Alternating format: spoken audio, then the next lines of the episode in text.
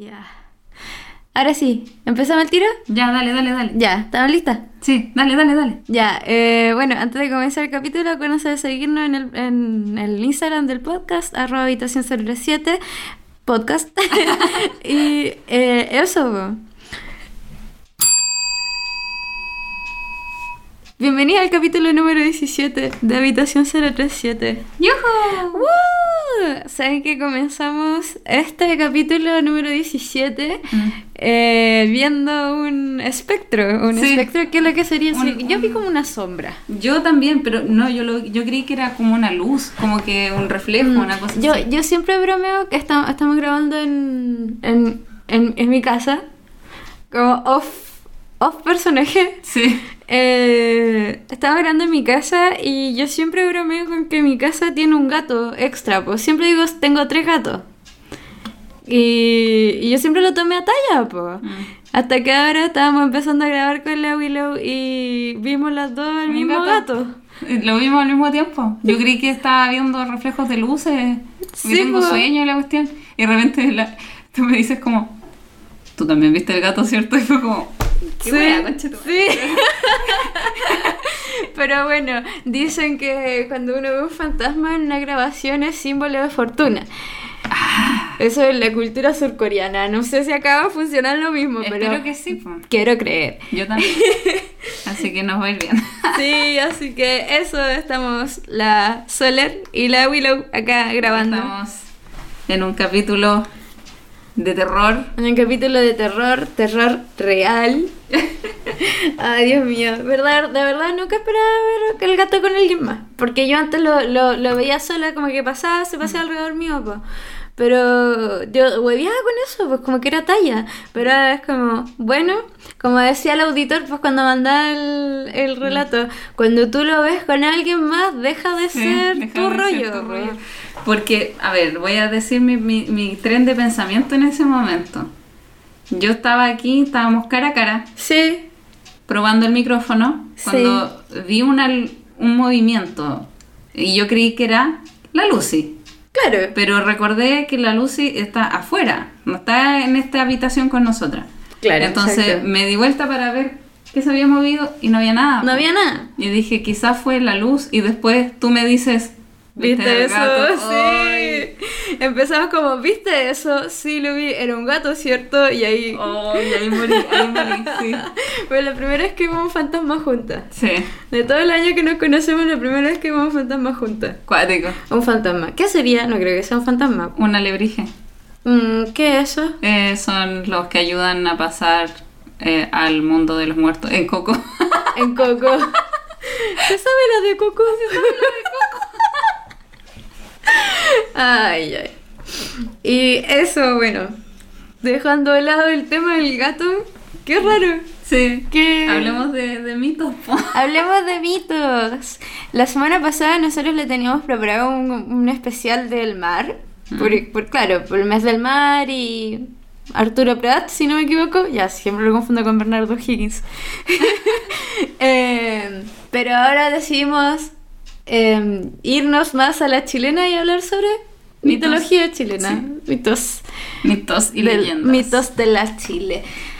Eh, estaba buscando uno de mis favoritos, ¿Ya? que es, de, es del casillero del diablo. Es uno de mis mitos Uh. favoritos. Ya, pues parte tú entonces. Ah, Eh, ¿Hoy tocamos el timbre o no sé? Sí, toquémoslo. Ya, vale. Para vale. empezar. ¡Yujú! Ya. eh, el- este, este mito a mí me llamó mucho la atención porque no me lo esperaba. Yo lo conocí siendo pequeña. ¿Ya? Que el- el- es la leyenda del vino. Es, es como. ¿Por qué el casillero del diablo se llama el casillero del diablo? ¿Ya? Y se supone que es porque em, se robaban el vino de las bodegas. Ah. Entonces, como que tenía, tenía unos vinos súper cuáticos y escondidos en una bodega. Y sabía que entraban a robar. Entonces él empezó a cor- el Don Melchor con, de Concha y Toro. Empezó a difundir el rumor de que estaba el diablo en su bodega ¿Ya? para que la gente no se fuera a meter. Y él empezó el rumor, po, pero después la gente empezó como a verlo.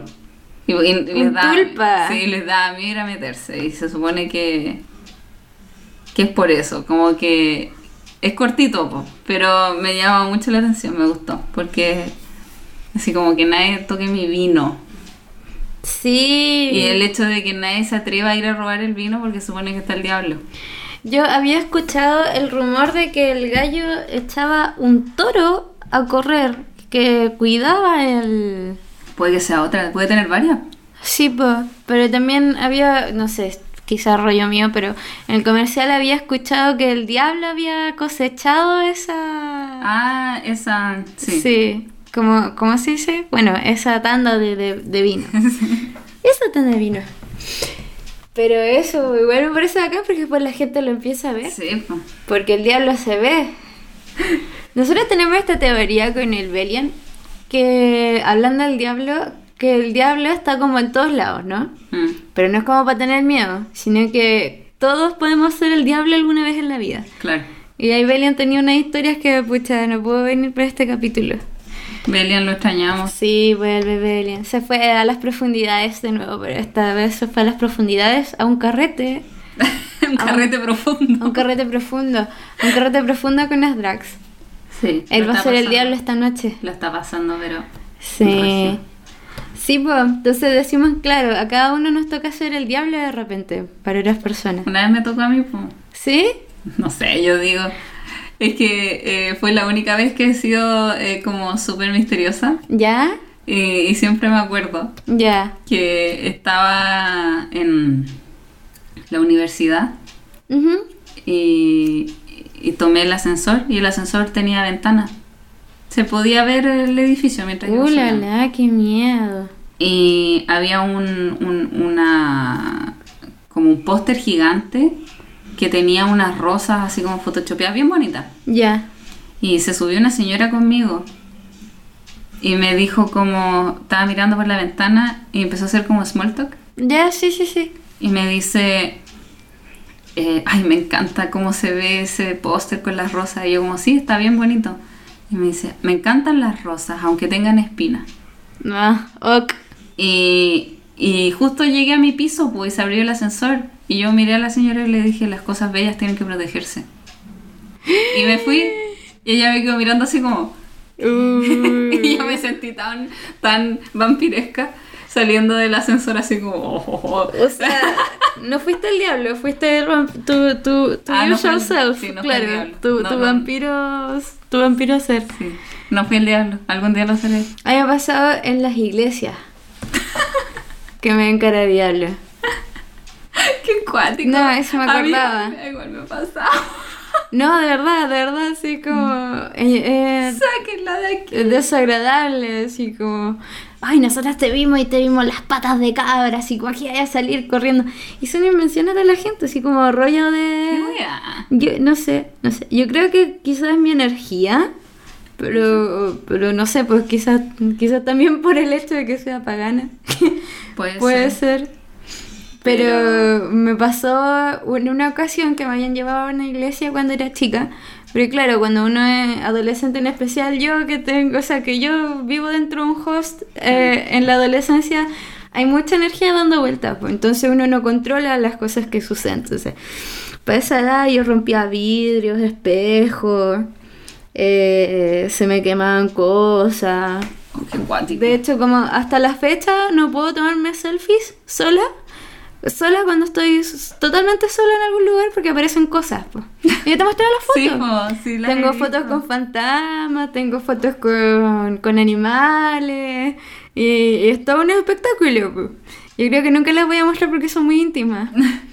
Pero me llevaron a esa iglesia porque según la histeria colectiva de ese momento le tenía como un demonio metido dentro, ¿cachai? Ay, ay, ay. Entonces entré y a mí no me gustan, pues yo tengo repelús contra esas cosas porque eh, una religión colonizadora, ¿cachai? Una religión con las manos ensangrentadas. Todas esas. Y la cosa es que iba entrando y como que me dieron ganas de irme, ¿cachai? Porque fue muy desagradable. Y la cosa es que iba entrando y ya pasó eso, después que hicieron el ritual y todo, y el aceite, a mí no pasó nada. Mm. ¿Cachai? Me dijeron, ay, sí, nosotros te vimos y supimos que tú te querías arrancar. Y yo como, claro, no, no, no, no, me No quería... cómoda ahí. No estaba cómoda ahí, pues no me sentía bienvenida tampoco. Aparte que siempre siento que te miran como con esos aires de superioridad, así Sí, como me que yo solo he elegido. ¿Cachai? Y tú no. Es tú que eres todos solo he elegido, ¿me entiendes? Sí, pero tú no. Pero tú, no, ya, po. Y la cosa es que se me acercaban los niños. Y esa fue una wea muy rara. Que se me acercaban los niños, me hablaban los niñitos, las niñitas, los niñitos, y los papás así como aléjenlas, ¿cachai? Y, y la wea es que se me acerca una chiquitita que andaba repartiendo unos, unos volantes. Igual fue una época en la que no estaba como tan segura de mis raíces y todo eso. Entonces eh, se me acerca con un volante y me lo, me lo pasa, me lo da. eh, y era el volante de la oveja descarriada. No. Y weona, la ilustración era una, eran puras ovejitas, un rebaño de ovejitas blancas, ¿cachai? Y estaba la oveja gris. Era yo. Era yo, ¿cachai? Yo era la oveja descarriada, entonces... ¿Y por qué era gris? Porque no podía ser como las otras. Claro, ¿cachai? ¿Por qué tenía.? Por qué te- espera, para, para. En primer lugar, ¿por qué tenía que pertenecer al grupo la oveja gris? ¿Por qué no podía ser la oveja gris y el grupo aceptarla como una ovejita gris? ¿cachai? Mm. Ese es el tema. Y, y yo la tomé y como que me sentí conmovida, así como de, ah, eso es- Dios eres tú. Y era como ridículo, ¿cachai? Ahora lo veo en mi madurez, como, hay gente que cae con esto. Claro. O sea, a mí me han pasado cosas así, pero genuinamente wholesome. Claro, ¿Cachai? claro, sí, pues. No así, pero cuando a mí igual me han venido con ese cuento, po. Como si a mí me pudieran contar cuentos, po, ¿cachai? Ay, Esa me la pasó también una cuestión en Santiago, ¿ya? Entonces es como si, como si yo no supiera de qué me están hablando, como si yo fuera, Como- no sé, pues, la- sí. como que nunca había escuchado hablar de Jesús. Como, como que tú eres una persona... A ver, yo siento muchas veces que te intentan salvar, como si tú Sí. fueras pobrecito. Claro. Sí. Y, y no es tan así, o sea, yo tendré mis rollos, pero no, la persona que cree que me va a salvar en realidad no... no. No, pero si no, No. te conoce. Entonces, igual me carga cuando me salen con esas cosas como, ay, eh, tienes que volver a la iglesia, y yo como... ¿No? No, estoy bien, estoy bien aquí. Sí. A mí me pasó un tiempo en el que vivía en Temuco, eh, que yo me hice, me hacía amiga de la gente, así en la calle y tal. Y había un hombre bien simpático que vendía eh, frutas y verduras en una esquina. Bueno, la cosa es que yo pasaba por ahí de repente y lo saludaba. Primero empecé a saludar, después empezamos a conversar. Y me dijo, me contó, empezamos a hablar de iglesias. Pues me dijo, no, es que ahí es donde se, se esconde el diablo. Yo he visto al diablo escondido en la iglesia. Uh, Y me empezó a contar historias pues de la gente, me habló un- de, de pederastas que se escondían entre medio, de criminales y que usaban la palabra para escu- escudarse, ¿cachai? Porque total después los perdona. ¿Me entendí? Entonces pueden seguir, después piden perdón y pueden seguir y, y- un eso. ciclo sin fin. Eh, ¿Sabéis qué? Me acordé de un video que subió un... No recuerdo qué youtuber fue. No sé si fue el de KB. Creo que fue él. Pero no estoy segura. Es que justo me llegó a la mente cuando mencionas eso, que era que estaban en plena misa y una mujer empieza a gritar y como que la tienen que contener y sacarla de la iglesia. Ah, ya, sí. y de repente eh, como que están todos enfocados como en la señora y de repente eh, el, el- el- el narrador dice como fíjense en el cura y el cura está como riéndose. ¿Cachai? El diablo, el cura Y- del diablo. Y fue como... "Uh". Uy, sí. Sí. Porque ya típico una persona que se altera y grita en la iglesia es como... Sí, se ve, de repente pasan esas cosas.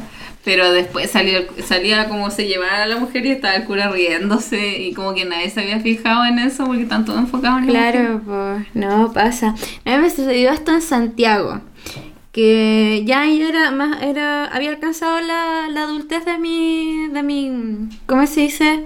De esto, de mi caparazón, De tu host. de mi host. Entonces eh, estaba en Santiago y había ido a ver una amiga, amiguitos de internet. Y la cosa es que nos íbamos a encontrar con ella y bueno, estaba sentada en un Dunkin' Donuts. de lo mejor ahí tomándome un tecito, no sé, no me acuerdo. La cosa es que llega, hay una niña sentada al lado mío y yo cargo mi celular porque no me queda batería. Y me dice, disculpa, pero queda mirando, así como yo le digo así, yo creo a mi manera, en una diosa. No, pero es que no sé qué, y se acercó súper amiga a hablarme, yo la miraba con, con recelo, obviamente. Eh, mi papá es teólogo, me decía, y yo ya... Bueno, al final me empezó a hablar esta niña y las dos nacimos el mismo día, de hecho. Vaya. Sí, eran como muchas coincidencias. Y a mí me pasa mucho que, que, que de niña veía ángeles, pues como que yo con mi ángel guardián somos muy juntas, siempre hablamos. Entonces la cosa era que estábamos ahí y de repente lo empecé a oír a él, ¿cachai? A mi ángel guardián me empezó como, como ten cuidado. Y yo, ok. Y la Ay. cosa es que nunca se equivocó, pues. Entonces yo estaba así como conversando y eh, yo estaba con otra amiga en ese momento. Y a la amiga se le murió el papá. Y el, y el papá entró en contacto después de hablar conmigo. Y fue como muy raro, fue como una pseudo sesión espiritista. Y esta niña me dijo yo sé que tú no quieres creer y no sé qué. Y yo eh, estoy en esta iglesia y viví en Estados Unidos. Y mis padres no sé qué me enseñaron y era como muy extraño. Ya. y después muy- me ya. pasó un papel que era de su iglesia y no sé qué, y que estudiara el libro de los dioses, que eran puros teólogos discutiendo, puros teólogos, puros hombres teólogos, discutiendo sobre quién la tenía más grande prácticamente, porque eso hacen los teólogos todo el día. Eh, bueno, discutir si es que Dios existe o no, pues ella que contaba que había sido descarriada y que había vivido la otra vida. ¿Cuál es la otra vida? La otra vida, pues la de los pecadores, ¿cachai? Y, y bueno, es ridícula. Hay po. una sola vida, loco. Sí. Es la que tienes. Es la que tú eliges tener y ta, venga, sí. Tú ves cómo te, te hace lo que te hace, ¿no? Y bueno, la cosa es que yo le dije ya, y me dijo, no, pero es que podemos ir al culto juntas, y tú llámame porque voy a estar en, en todos lados, y va a estar ella, pues me decía. Iba a estar en Temuco, iba a estar en, en iba a estar en todos lados, ¿cachai? Como que ella no de hacer nada, ¿cachai? Era así, pues ella, era, ella quería ser Dios ahí. Y, y después de que pasó esto y que em- empezó a hablar el papá de mi amiga, yo le dije, tu papá quiere que sepas tal cosa y que estés tranquila y me dio pena. po.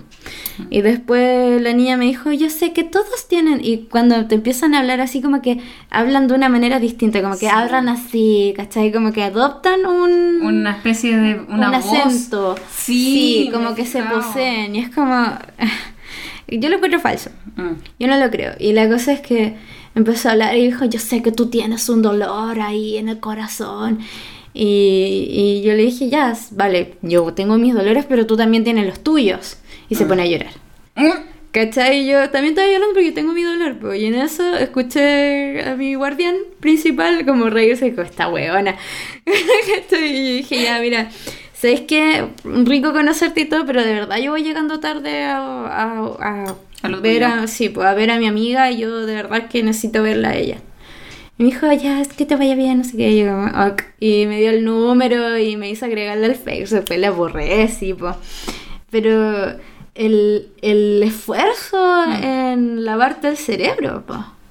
Sí, Esa era la, la weá, así cuando tú tienes tu, tu mundo, tu vida, así como vimos el gato ahora, como, como ridículo querer encerrar a todo el mundo dentro de un mismo globo, dentro de un mismo cono. Claro, es que finalmente te encasilla y deja, te quita la oportunidad de seguir evolucionando. Te quita la libertad para moverte con un grupo. Mm. ¿Me entiendes? O sea, ¿cómo, ¿cómo surgieron los avances científicos más grandes? ¿Cómo surgieron los avances literarios más grandes? Mm. Con herejes. Sí. ¿cachai? Entonces es como... Igual que ponte tú, eh, antes la Biblia solo estaba en latín, Claro, y... hasta como 1600 y tanto. Sí. Y la gente que lo tradujo al inglés lo ejecutaron como hereje. Sí, po. Sí, po, y de hecho antes las misas se hacían en, en latín. Sí, y el que, el que entendía, entendía, el que no entendía Claro, porque, no era digno. porque acá a América la religión llegó como un lujo. Mm. ¿O no? ¿O me equivoco? Porque están estas familias que construyeron sus propias iglesias porque eran iglesias privadas Mm. en Chile.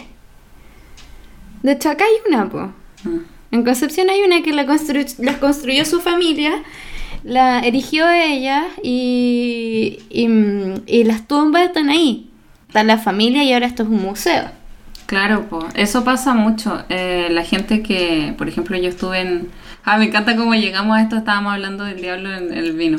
Mm. Eh, eh, estuve en Lima, en las catacumbas, en, en la Basílica de San Francisco. ¡Uy, la, la! Oye, es topísimo. Y, me- y, y allá hay gente enterrada, es gente que donaba, como gente millonaria que donaba a la iglesia. Sí, porque se querían ir al cielo. Sí, po. Porque Y- el cielo tenía un precio. Y las enterraban ahí, po, porque Sí. creían que, que, que se podía pagar para ir al cielo. Sí, po. No, no sé por qué, pero lo hacían. Igual debe ser como interesante que te entierren en una iglesia. Pero partió con el diezmo todo eso, po. Mm. Que tú tenías que mantener la iglesia fluyendo, ¿no? Mm. Entonces dependían del 10% de tus ganancias, que usualmente eso- esta práctica se llevaba a cabo en el campo, y iban con el 10%, no sé, pues si yo cosechaba eh, harina, el 10% de mi harina se la daba al cura de la iglesia para que subsi- se subsistiera. Claro. Y así, y después empezó, claro, de haber sido que llegó alguien con plata, con un sobre, y le dijo, tome. Tome. Pero usted me asegura, porque claro, el cura es la herramienta de, De de Dios, ese sí. Dios en la tierra. Eh, le dijo, eh, le habrá dicho, tome, pero usted me asegura que yo me voy al cielo. Y el puta vio negocio, Mm. vio la plata ahí y dijo, vale, venga. Para adentro, ¿cómo le voy a decir que no? ¿Para qué? ¿Para qué? ¿Para qué Sí, voy a decir ¿para que qué no voy a hacer mala sangre? Y ahí empezaron. Sí, pues. Es un negocio.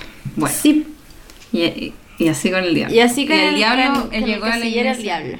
Y el diablo llegó a la iglesia en forma de plata desmesurada. Como ese, ese pastor que estaban demandando porque tenía un sueldo no sé cuánto y tenía como cinco pololas, una cosa así. Dios. Y tenía autos y la cuestión, no sé. Dios santo. ¿Para qué, ¿Para qué hacen eso? ¿Para qué? No entiendo. Pero es que ellos mismos caen en los pecados que ellos dicen Sí, que hay que evitar, pues. lo encuentro último. O creo que ese, era, ese pastor decía que, que el, el- el divorcio estaba mal, pero si, si ya no te gustaba tu señora, podías engañarla, una cosa así. Y la monogamia, amigo, ¿dónde quedó? Ahí, pues, ahí mismito. Él se la guardó, se la mandó a guardar, por donde más le cabe. Claro. Y bueno, esa fue la historia del casillero del diablo.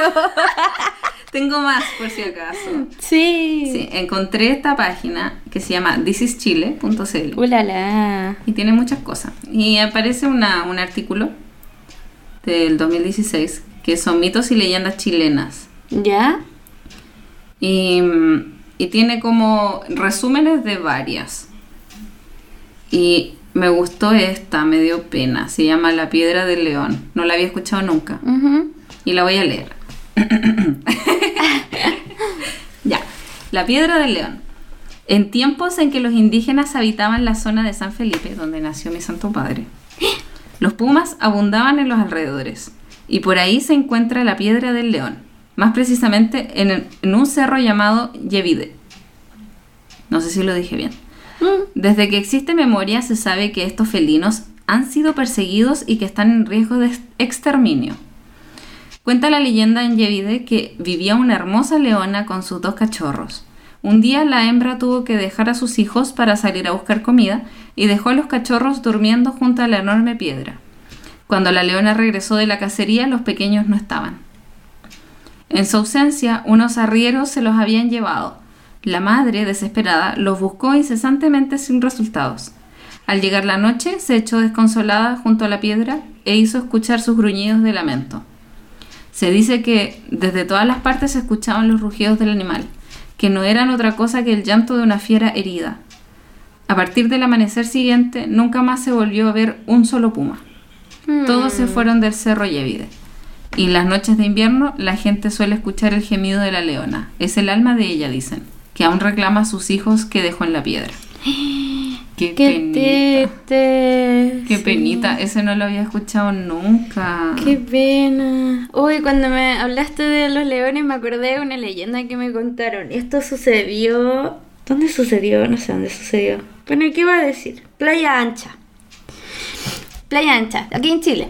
Mm. Bueno, sí, Chile, Playa Ancha existe en Chile, ¿no es cierto? Sí. Buena sí. pregunta. ¿Es en Estoy Chile? segura que es acá. Playa Ancha. Me imagino que debe haber muchos lugares hispanos con ese nombre. Sí. A ver. Playa Ancha, Valparaíso me sale. Ya, sí. Ya, esto sucedió en Chile y se llama El hombre que engañó al diablo. ¡Ay, sí! Cuenta la leyenda que la tumba que se ubica en el cementerio número 3 de Playa Ancha pertenece a don Martín Busca, un inmigrante español que llegó durante el siglo XIX a Valparaíso siendo totalmente un vagabundo sin tener siquiera lugar donde vivir.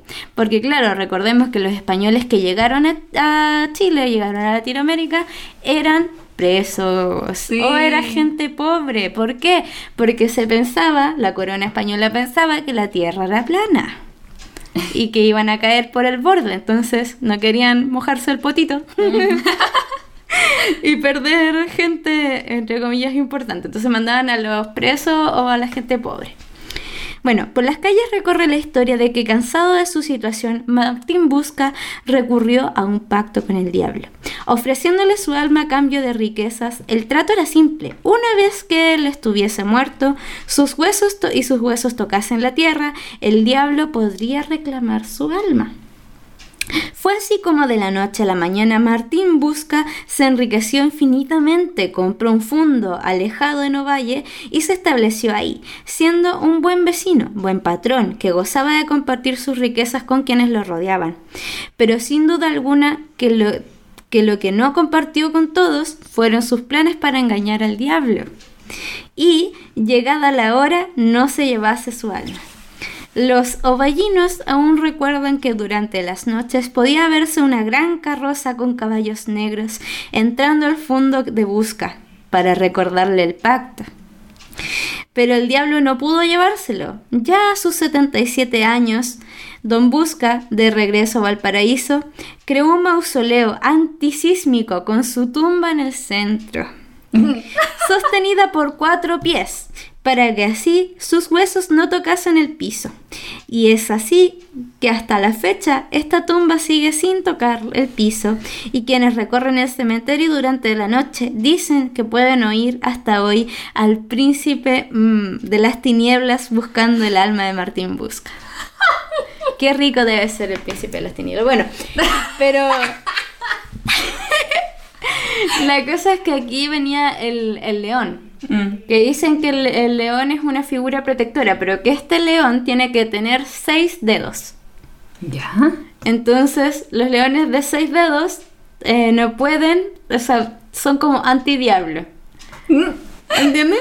Entonces, claro, esta, aquí hay una, una foto de la tumba y el león tiene seis, son, son patas de león que tienen seis dedos. Mira. Ah. Tiene tres y tres para el lado, pues está como dividida a la mitad. Ahora, mi pregunta es si la tumba de Don Busca se ha caído para el terremoto del 2010. Puede ser, ¿ah? Porque este... Pero por la forma que tienen la- los pies, yo diría que no. Ah, tendremos que ir a mirar. Obligada a viajar. Obligado a viajar. Aceptamos donaciones y alojamiento. Uy, alojamiento que entrete. Sí, pero así como gente que le vende el alma al diablo, hay muchas leyendas ya en todo el mundo. Yo estaba buscando y me aparecían en Venezuela. Yo sabía de un chileno que engañó al diablo diciéndole que le diera riqueza y que fuera a buscar su alma mañana. ¿Ya? Entonces cada vez que llegaba el diablo decía, oye, tu alma. Y él decía, Mañana. mañana. Es que el mañana no existe. Mm. Sí, pues. Y cagó.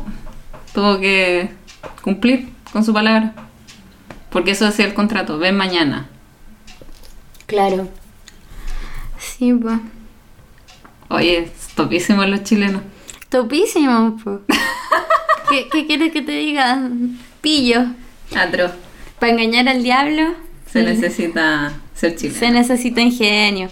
Sí, eso también. A ver, estoy buscando otra historia.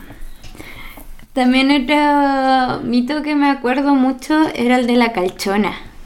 ¿Cuál es ese? Mira, en el sur estaba, crecen muchos estos árboles que son los sauces llorones, Yo. que son unos árboles cuyas ramas crecen como hacia abajo, entonces está como hecho, está como triste.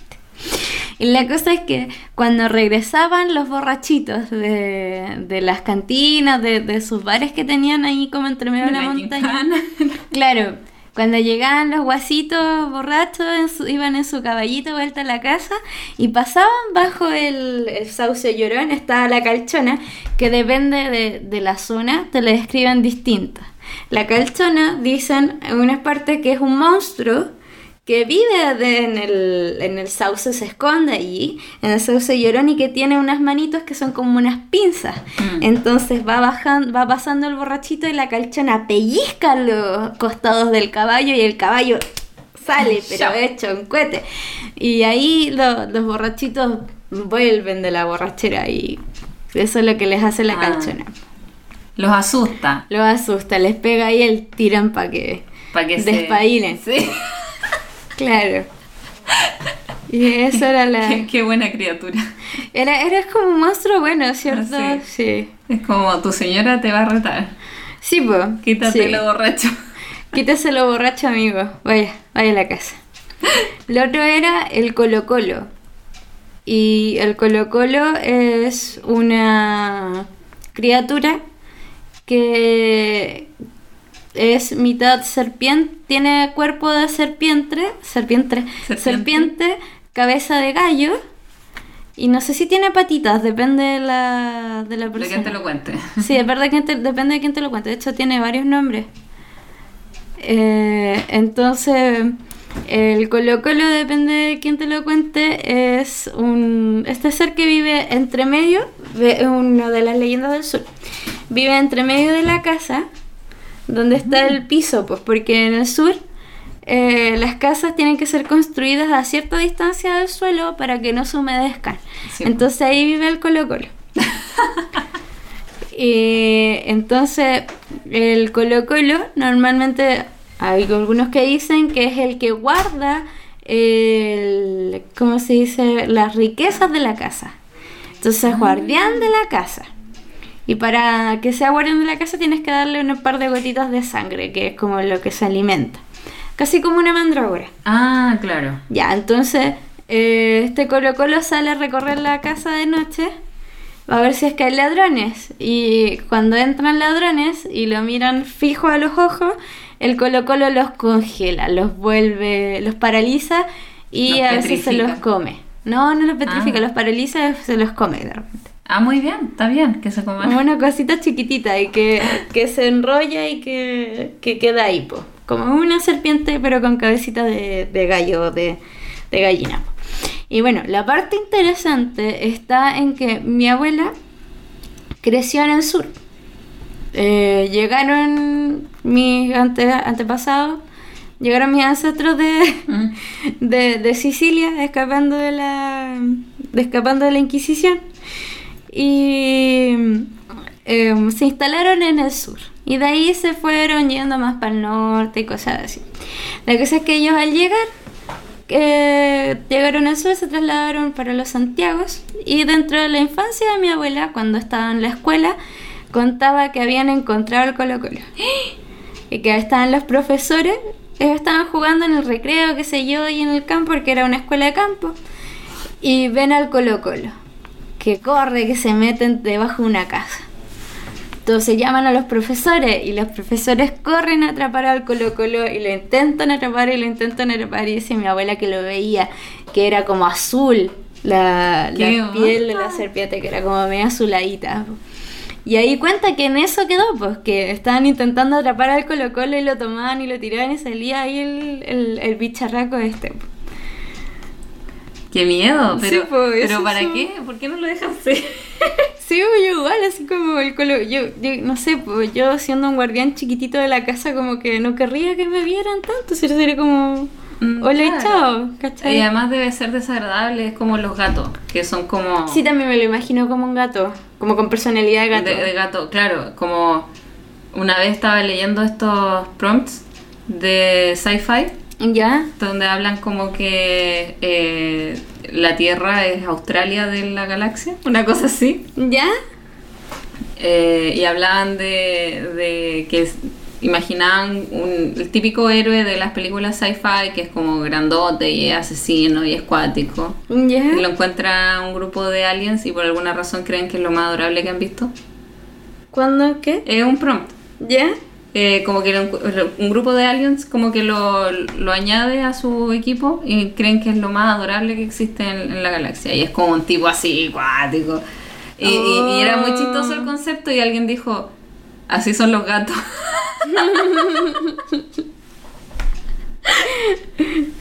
y es verdad, po, y yo pienso, claro, ¿para qué lo dejan? Déjenlo ser, déjenlo en paz. Debe pensar como estos malditos humanos. Sí, Yo po. soy un ser mitológico y cuático, pero es tomable y abrazable y besable. Sí, por lo mismo que el Colo Colo, pues como una cosita tierna, ¿cachai? Sí, o po. si crece, también le dicen culebrón. Mm, También le dicen culebrón y dicen que ese duerme alrededor del oro de la casa, vaya. como enroscadito, ¿cachai? Yo quiero saber dónde está ese oro en mi casa. No, pues si hay gente que hace pacto con el diablo Ah. y, y... De nuevo el diablo. Y, Ahí está el diablo. Sí, pues. Y ahí, para que no les hagan eso, el... eh, Ellos como que llaman al Colo Colo, como que lo crían, porque el Colo Colo nace de una mezcla, de un huevo, de no sé qué, con no sé, casi, casi como el como el grifo.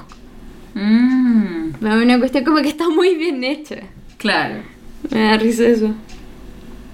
Ya, tengo otra historia que es la Quintrala. Mi ídola. Pero es un breve Madre. resumen.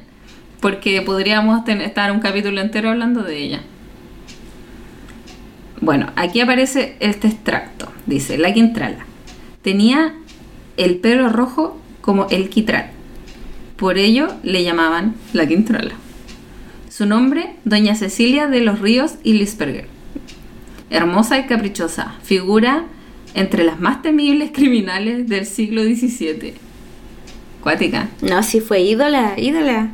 En su hacienda de la Ligua y los alrededores dejó una leyenda de horror atribuyéndosele, atribuyéndosele, no puedo decirlo, pactos con el diablo. De nuevo, desenfrenada, fue indomable para su marido, que vivió poco tiempo. O sea, me imagino. Eh, quien se convirtió en cómplice de su perversidad, el marido. En la zona se cuentan los maltratos que le propinaba a los indios de la hacienda, quienes debían fu- fugarse hacia los montes. La Guintrala presidía los castigos sin conmoverse ante el dolor ajeno. Acusada por sus crímenes, fue apresada y juzgada por el comisionado de la audiencia, quien la encontró culpable de parricidio y del asesinato colectivo de su servidumbre. Se le condujo a Santiago, donde su astucia y dinero influyeron para dilatar el proceso. Entre los pactos diabólicos que se le atribuyen está el que hizo para conseguir el amor del fraile que la casara. El fraile se resistió al acoso y se autoflagelaba hasta que huyó hacia el Perú para evitar la seductora bruja. Solo volvió cuando supo del arresto y de sus enfermedades. Nunca confesó sus pecados mortales. Me acuerda un poco a Madame Lalaurie. Sí, pero distinta, porque la Quintrala solamente to- torturaba a hombres. Su fijación era con los hombres. De hecho, todavía está el, el terreno de la Quintrala, Mm. de la Quintrala. Y dicen que pena, que aparece Me imagino. y que les bota y a los hombres les pega. Entonces, quedan marcados la gente que ha ido, que cuenta su experiencia. Eh, cuenta que cuando van y se meten sienten los latigazos en la espalda y después se levantan la polera y ahí está el latigazo de ¿Para la que se meten? po?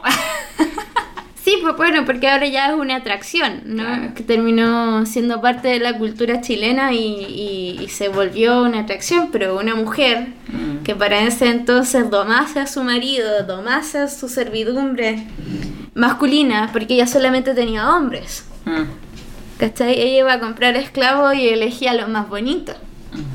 Sí, pues sí me acuerdo de la Quintrala. ¿Era tu amiga? Sí, pues. Yunta con la Quintrala. Podríamos ir, porque somos mujeres, no nos va a hacer daño. No, pero no va a hacer daño. Sí, pues. No, y ese era el diablo, pues. Porque era pelirroja. Y era mala. Sí. Y seducía a los hombres. Y era mala, pues eso, y seducía a los hombres. No, yo me acuerdo que cuando chica hicieron un documental a la Quintrala, me parece. y ¿Le hicieron salió- una novela igual o no? Sí, le han hecho novela igual. Pero yo vi el documental que le hizo el TVN. Y en ese entonces estaba en el hostal. eh, y est- estaban los, los huéspedes que viajan de carretera y tal, pues entonces tenían su historia. En esta ocasión habían unos eh, huéspedes que venían de Santiago. Y ellos contaban que estuvieron donde estaba la Quintrala. Entonces decían que fueron a la, a la hacienda que estaba en ese entonces todavía en pie, no sé si seguirá en pie. eh, y se- les movían las cosas. Ay, qué miedo. ¿por Les qué? botaban las bandejas de la Ay. servidumbre. Les botaban los vasos, los platos. Y uno de ellos nos contó cómo sentía los latigazos en su espalda. Qué brutal. Sí. Yo, yo a veces digo, qué ganas de ir, pero a veces digo, ¿para qué me voy a meter en esos lugares? Para la experiencia nomás, pues yo creo, digo, no sé. Pero sí, pues ellos contaban su experiencia con la Quintrala y que sí, pues que era real, que andaba ahí dando vuelta, que tú la podías sentir como los perseguía. Qué miedo, qué miedo. O sea, una mujer así de acuática persiguiéndote, lo encuentro como. oh, como que me da susto, pero gusto Sí. al mismo tiempo. Sí, no sé. Como que es raro para la época percibir una mujer con tanto poder y es como, no sé, a mí me gusta eso. Claro, no, no justifico como sus actos, pero es, es como mi villana favorita de alguna forma. Villana chilena Claro. favorita, porque es poderosa, tiene plata. Hace lo que quiere Sí, pues. Hizo lo que y quiso. no tiene sentimiento. Y no tiene sentimiento. De hecho, me parece mucho. No, no, no estoy segura si la Quintrala tuvo descendencia. No lo sé. Pero bueno, esa era la Quintrala. Déjame ver. La madre. La señora. Esa Quintrala. sí que era. Quint. Ay, pero mi, tel- mi celular. Quintrala. La Quintrala. Sí, pues fue una miniserie. Le hicieron una miniserie, pues. En el TVN le hicieron una miniserie también. Le han hecho película, me parece. Mira, tiene su propia. su, su propio texto en Wikipedia. Sí, eso estaba viendo. Testamento de Catalina de los Ríos. Leamos el testamento. Lisperger, familia y genealogía. Ascendencia paterna, materna y Parece que no tiene hijos. Ah, dice, de esta unión nació un hijo, pero falleció tempranamente. Ah, ya. Sí, el hijo dicen que, que la- lo mató. De hecho, tiene un monumento. Hay un monumento a la Quintrala en Graneros. Loco.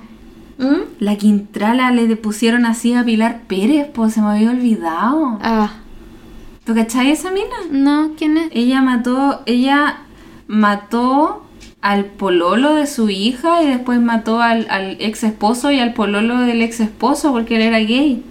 Uh, la la. Y, y, y mató, mandó a matar un montón de gente. Si ella está metida en la cárcel ahora, si me acuerdo que fue el medio show, porque ella era como que no tenía sentimiento. No, pero es psicópata. Y mandó a matar a- el- al, al marido, porque él estaba, estaban casados, tuvieron hijos, pero él era, era gay. Oh. Y ella como que lo odiaba. y al final él se fue y tenía a su pareja y, y mandó a matar como a, mi- a media familia a esa mujer. Ah, ya me acuerdo, ya me acuerdo, sí. Y le pusieron la quintrala. Podríamos hablar de ella en otro capítulo, pero en Sí. detalle. Sí, eso haremos. Aquí estaba viendo que en abril de 1979 se fundó en Cabildo la población La Quintrala. Y hace menos de una década que se celebra allí el carnaval de la Quintrala, en donde las jóvenes se peleaban la corona de reina. Y en el 2014 se anunció la creación de una plaza con su nombre en Cabildo que se ubicará en el acceso poniente de la zona urbana de la comuna. En 2016, el gobernador de la provincia de Petorca, Mario Fuentes Romero, inauguró la media luna de Paiwen, comuna de Cabildo, la ruta turística de la Quintrala, la cual contempla más de 14 puntos en su recorrido. qué ganas de ir, qué, ganas. de ir. Se aceptan donaciones. Aquí le vamos a dejar el coffee para que nos donen. Soñado. Sí, de hecho hay más. Hay libros incluso que le han escrito. Es que, es que eso, mira el carisma de esta mujer. Sí, es Y a pesar de los crímenes horribles que hizo, porque ella azotaba a, lo- a a los esclavos para, para divertirse. Oye, creo que estamos cayendo en eso que juzgamos en el Belian cuando habló de Jeffrey. Sí, sí, sí. Sí. Estamos Iba a decir que es diferente, Sí. pero no lo es No mucho. lo es, sí. No. Se hace turismo también de lo mismo y de la historia. Y Claro. seguramente la inflaron un poquito. Sí. Pero estamos cayendo en el mismo hoyo. Así que Belian debe estar ahí acostado en una roca riéndose de nosotras. No, pero es que esto es lo que pasa, porque esta es una luchadora feminista. No, no, no, Pero de sí. verdad. Ya, pues entonces se dice que la Quintrala tiene, legó su, llegó, dejó su legado del feminismo porque la literatura la tomó como un, como un cariz revisionista frente a la única figura femenina en el siglo XVII en Chile tan vilipendiada durante dos siglos. No sé qué significa vilipendiada. Nunca lo había escuchado en mi Y se plantea el sesgo machista frente a una mujer con poder y preparación. Durante la época existía una sociedad donde las mujeres solamente estaban destinadas a tener papeles secundarios. Bueno, tiene, tienes toda la razón en ese aspecto. Igual me, me recuerda un poco como cuando Belian dijo que eh, Jeffrey Dahmer era como icono LGTB. Y fue como, ah, no, pero sí. Es como raro. Claro, yo, yo siento, a ver, es como un tema que también sucede con, con los artistas de ascendencia afroamericana. que es- para ellos simboliza eh, alguien que surgió, ¿cachai? A Claro. pesar de, de los crímenes con los que pudiese cargar, para ellos esta figura los representa. Sí. Así me entiendo, si me explico. Sí. eh, eh, Entonces es como una figura que se revela, a pesar de, De del ser mala, precio, claro, sí. de ser mala, entre comillas. Claro, porque eh, rompió con todos los parámetros impuestos en la sociedad para las mujeres. Claro, Era dueña de todo lo que se le ocurría, hacía lo que se, lo que quería, trataba a la gente como se le paraba el poto, ¿cachai? Mm, A pesar de que era mala. claro. Mira, aquí está. En mil, eh, Catalina está sepultada en la iglesia San Agustín en Santiago. En 1654 Catalina quedó viuda, con lo que retomó el control total sobre las tierras y negocios que compartía con su esposo Alonso Campofrío. Y bueno, en sí, 1662 la volvieron a juzgar en contra de sus... eh, o sea, la volvieron a juzgar por sus diversos crímenes y abusos cometidos en contra de sus esclavos. Y este mismo año muere Jerónimo Altamirano, su sobrino, y ella misma enferma. Entonces, desde esta fecha en adelante solamente su, su salud empeora de manera paulatina hasta que muere en 1665. En el testimonio ella ordenó y dejó pagadas las misas tanto por su alma como la de sus seres queridos, y así como por quienes habían vivido bajo su encomienda. En la iglesia de San Agustín, además de instituir diversas capellanías, entre las cuales se cuenta la instaurada en favor del Cristo de Mayo, escultura que, según la leyenda, habría pertenecido a ella y de la que se habría liberado porque la miraba con reproche. ¡Oh! Y así mantener la procesión expiatoria anual de los días de 13 de mayo.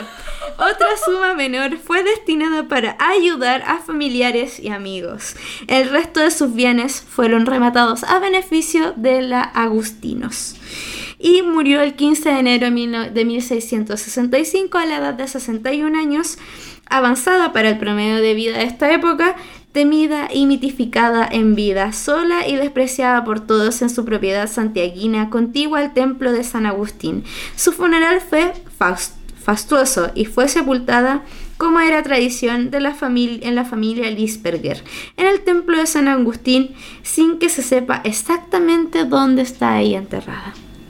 Vaya. Según las crónicas de Benjamín Vicuña Maquena, muchos de los bienes fueron, rema- fueron rematados y la propiedad quedó abandonada durante años debido al miedo que tenía la gente supersticiosa de tener relación alguna con la Quintrala.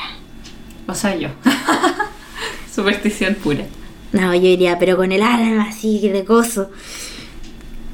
Claro, porque ella se convirtió en terrateniente. Mm.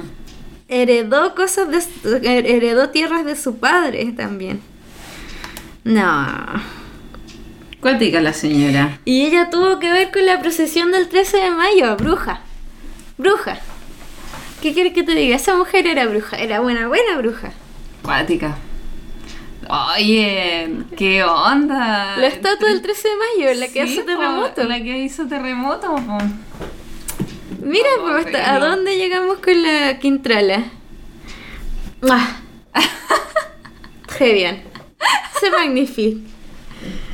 Bueno, Doy por finalizado mi tema. oye, ya. Mortal, fantástico. Me gustó Sí. mucho esta conversación.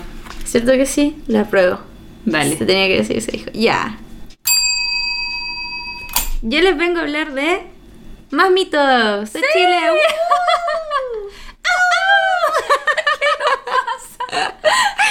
Está muy hiperventilada. Estamos sin Belian. Eh, Estamos Mm. sin Belian. Oh, con Belian. Ah. Pucha, Belu, ya volverá. Pero hoy nos falló la logística. po. Sigue grabando esta cosa, ¿cierto? Sí, sigue grabando. Sí, veo el punterito moverse. bueno, yo venía a hablar más de mitos y leyendas de Chile. Aparte de- del, del cuero que había hablado ya, hablé del tatué, ¿cierto? no. Este es el momento en que ustedes ponen pausa y se van a hacer un tecito para después seguir la segunda parte. Claro, porque esta es la primera parte de lo que vamos a hablar. pero Yo creo que de aquí vamos a hacer más especiales de... Sí, definitivamente. Sí, pues hay que hacer la recopilación y después, uff, ya, de cárcel. Dale. Y eh, yo venía a hablar de el trauco. Uh, Sí. es el- y- a, mí me daba miedo el trauco cuando era chica. A mí igual me da miedo el trauco. Me daba mucho miedo, weón. No sé por qué supe del trauco, pero me daba miedo. Sí. Creo que lo vi en Icarito, weón. Sí, Carito tenía una sección dedicada.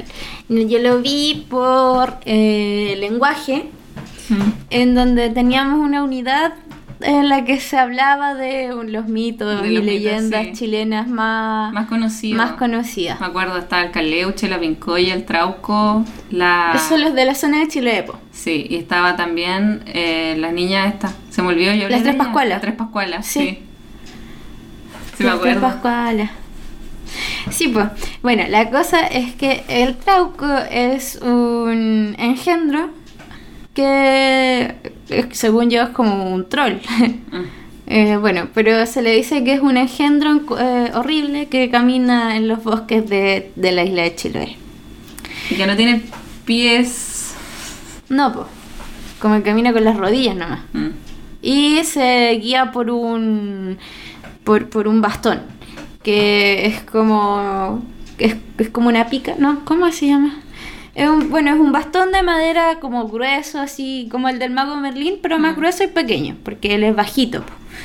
Y está es jorobado, es horrible, lo- muchas veces lo dibujan con los ojos saltones. Es como muy feo. Es, sí, y como que viste como un saco, como bien deplorable. la- Y deja a todas las mujeres embarazadas.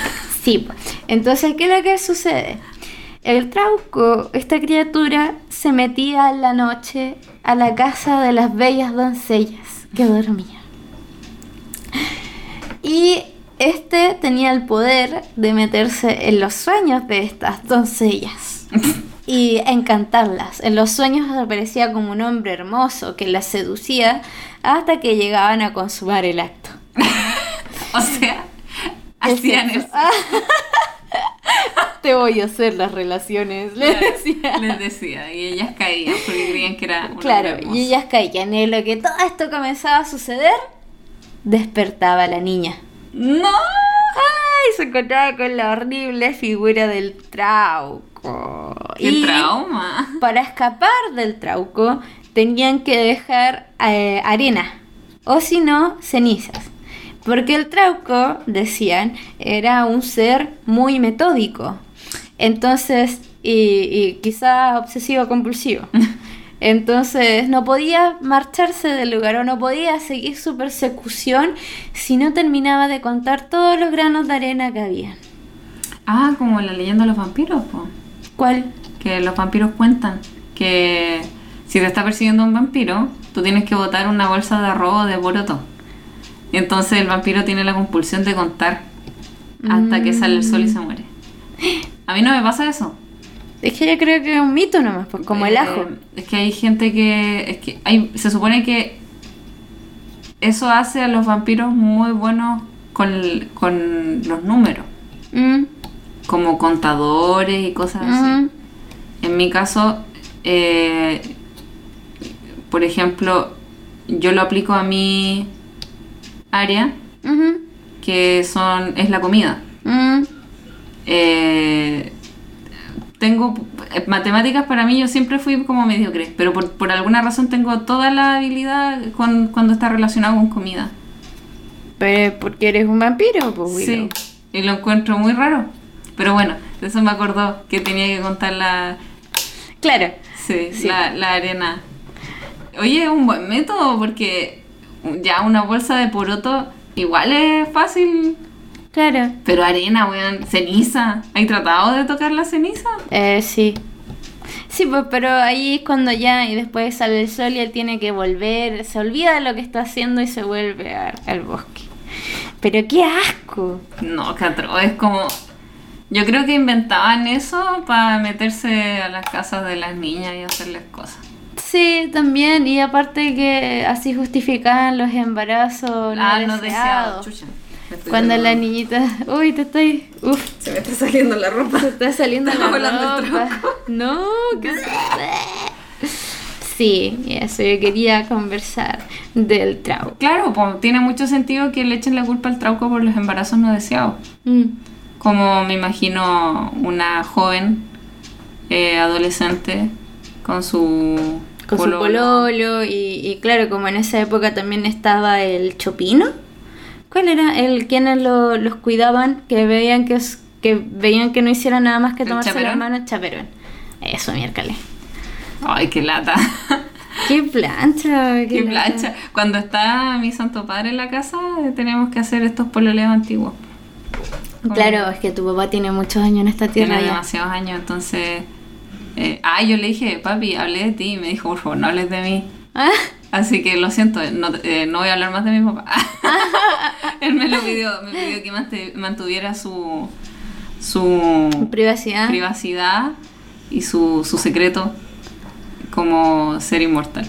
Así que, Ay, un secreto chiquillo. un secreto, no a nadie, ya, gracias.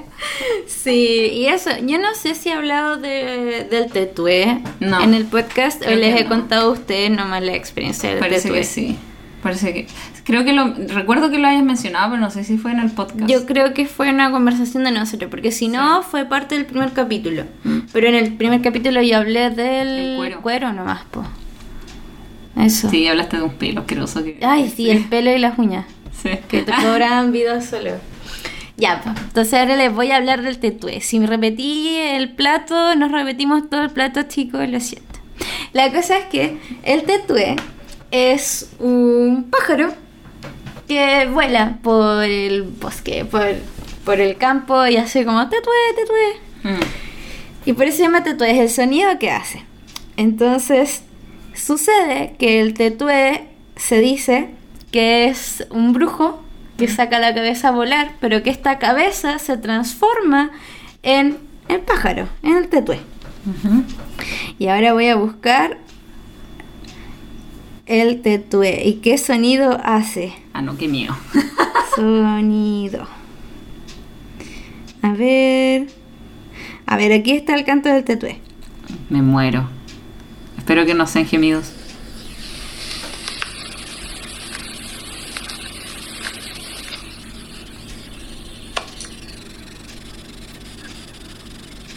Qué va tu video, viejo. Fue un hoax. Dice, subí el video a tope. La- No se escucha.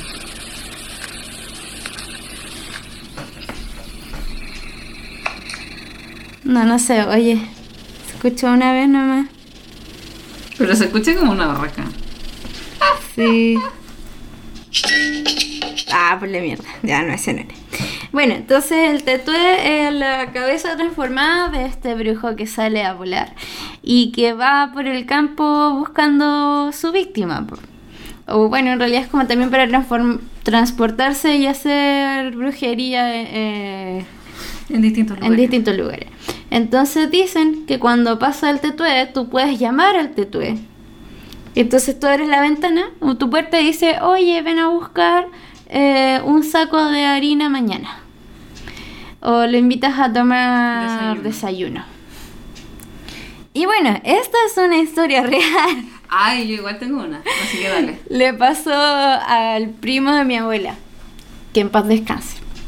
Entonces, eh, pasaba el tetué por afuera, en, en el campo allá por Nueva Imperial, por Imperial, Nueva Imperial nada que ver, por Imperial, para el sur de Chile. Y eh, este niño sale y tiene la audacia de llamar al tetué y le dice, ven tetué, que mañana te voy a tener una tacita de azúcar.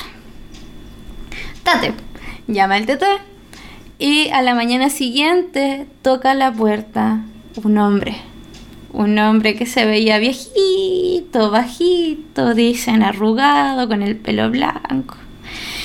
Y le dice al niño, hola, vengo por la tacita de azúcar que me prometiste anoche. Y baja el primo de mi abuela, o sea, ah, está el primo de mi abuela y le dice, yo no tengo nada para usted. Y baja la prima y le dice, cierra la puerta, cierra la puerta. Y le cierra la puerta en la cara Pero esa no se hace.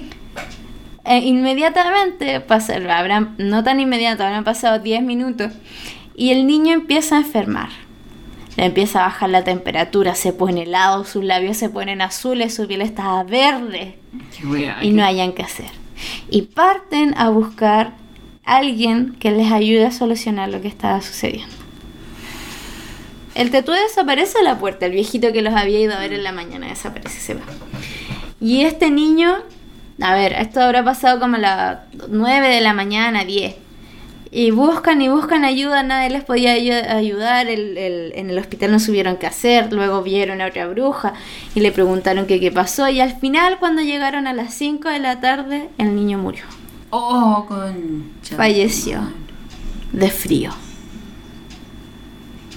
Cumplan sus promesas, chiquillos. falleció de hipotermia. El tetué había matado al primo de mi abuela. Y esa es una de las historias que tenemos con el tetué. Y la otra es una de también mi abuela, que cuenta por qué ella empezó a usar lentes. Ella era una jovencita de unos 19 años. Y una noche, bien tarde, eh, toca la puerta a alguien. Ella abre y todo va bien hasta que ve a los ojos a esta mujer. Y dice que sus ojos brillaban como si fuesen focos de auto, Qué miedo, no. como amarillos, ¿cachai? Y esta señora le dice, mijita, ¿me puedes dar una velita y un poquito de sal para ir a levantar a mi hija que la botaron acá abajo, al lado del río? Y bueno, paréntesis dentro de esta historia es que cuando pasa el tetué y tú quieres botar al tetué, tienes que hacer pipí afuera. Y ahí el tetué cae. Con la orina. Dicen que Mm. cae como con el azufre, una cosa así. Entonces, Eh, pide esta señora a mi abuela una vela y un poquito de sal. Y mi abuela le habían enseñado que si alguien iba en la noche y le pedía algo, ella lo tenía que dar. Mm. Porque allá, aparte que en el campo está esta tradición de que tú saludas a la persona que te encuentras. Sí, porque po. nunca sabes si esa persona es humana. Mm. Solamente por ese principio.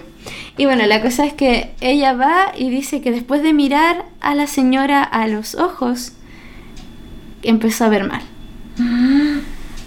Y de ahí que, que empezó, tuvo que empe- u- comenzar a utilizar lentes.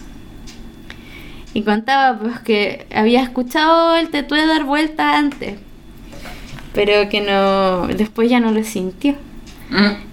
Y después, un rato que la, la, la mamá haya ido a buscar a su hija, volvió a escuchar el aleteo del tetué. Qué mortal.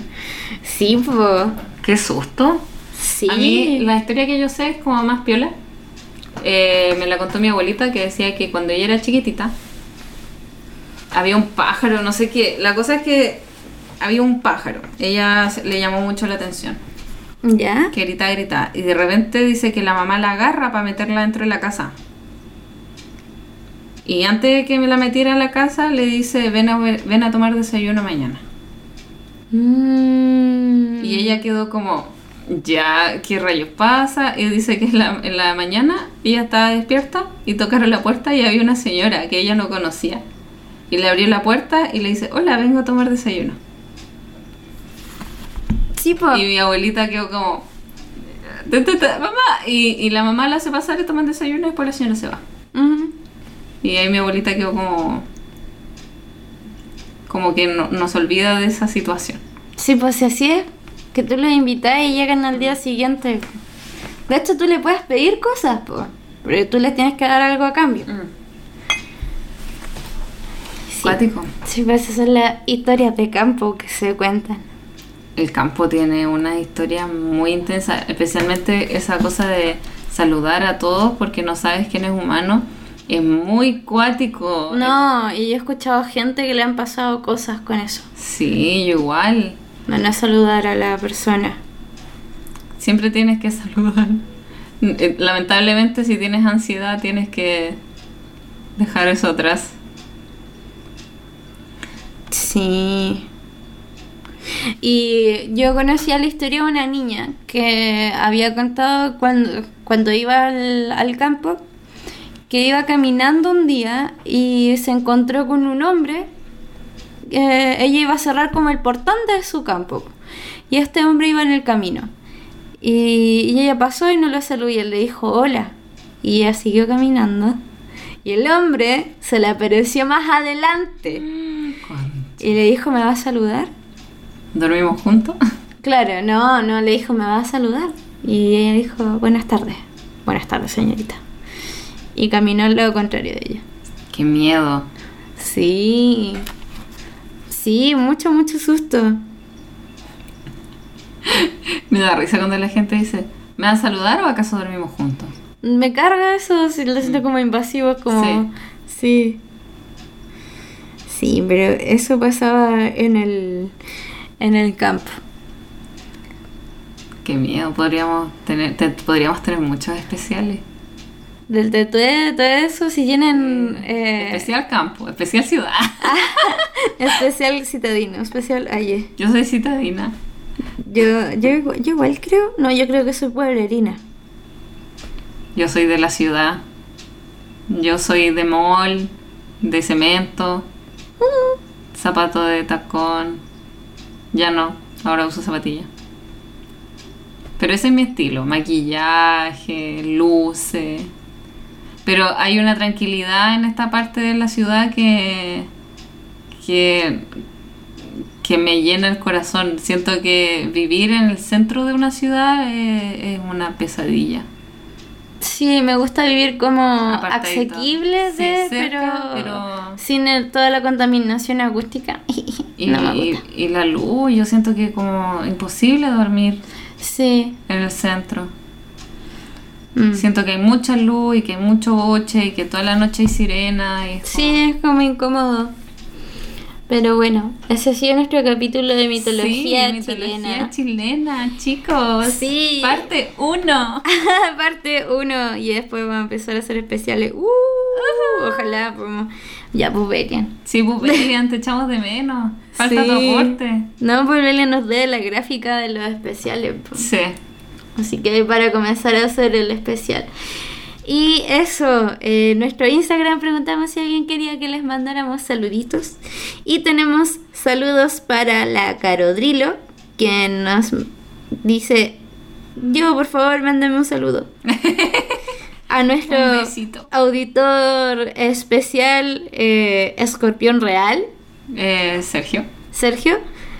Hola Sergio, gracias Eh. por escucharnos siempre y mandarnos todas esas ideas bacanes. Nos manda ideas muy bacanes. Sí, Así que pronto hablaremos de tus temas, del caleuche que nos está pidiendo. sí, pues, pero es que Belian tiene Belian una historia tiene muy hablar, especial sí. con el caleuche que todos ustedes deberían escuchar. Así que por eso le estamos dejando ese tema a Belian. Sí, pues.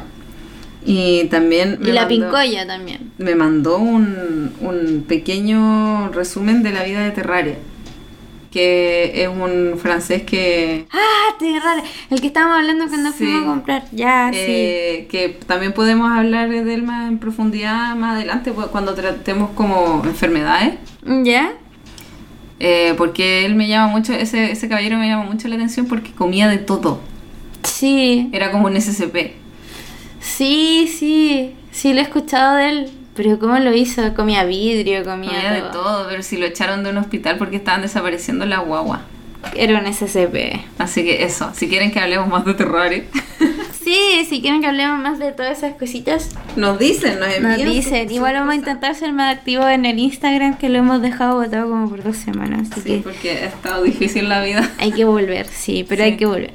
Así que eso, lo dejamos con el capítulo número 17 de la habitación 037. Espero que lo hayan disfrutado. Sí, totalmente. Y que sigan buscando y que nos sigan en nuestro Instagram. Sí, los queremos mucho. Eso.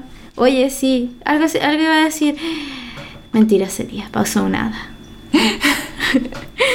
Pero eso, nos vemos en el siguiente capítulo. Sigan buscando. Un beso. Chau.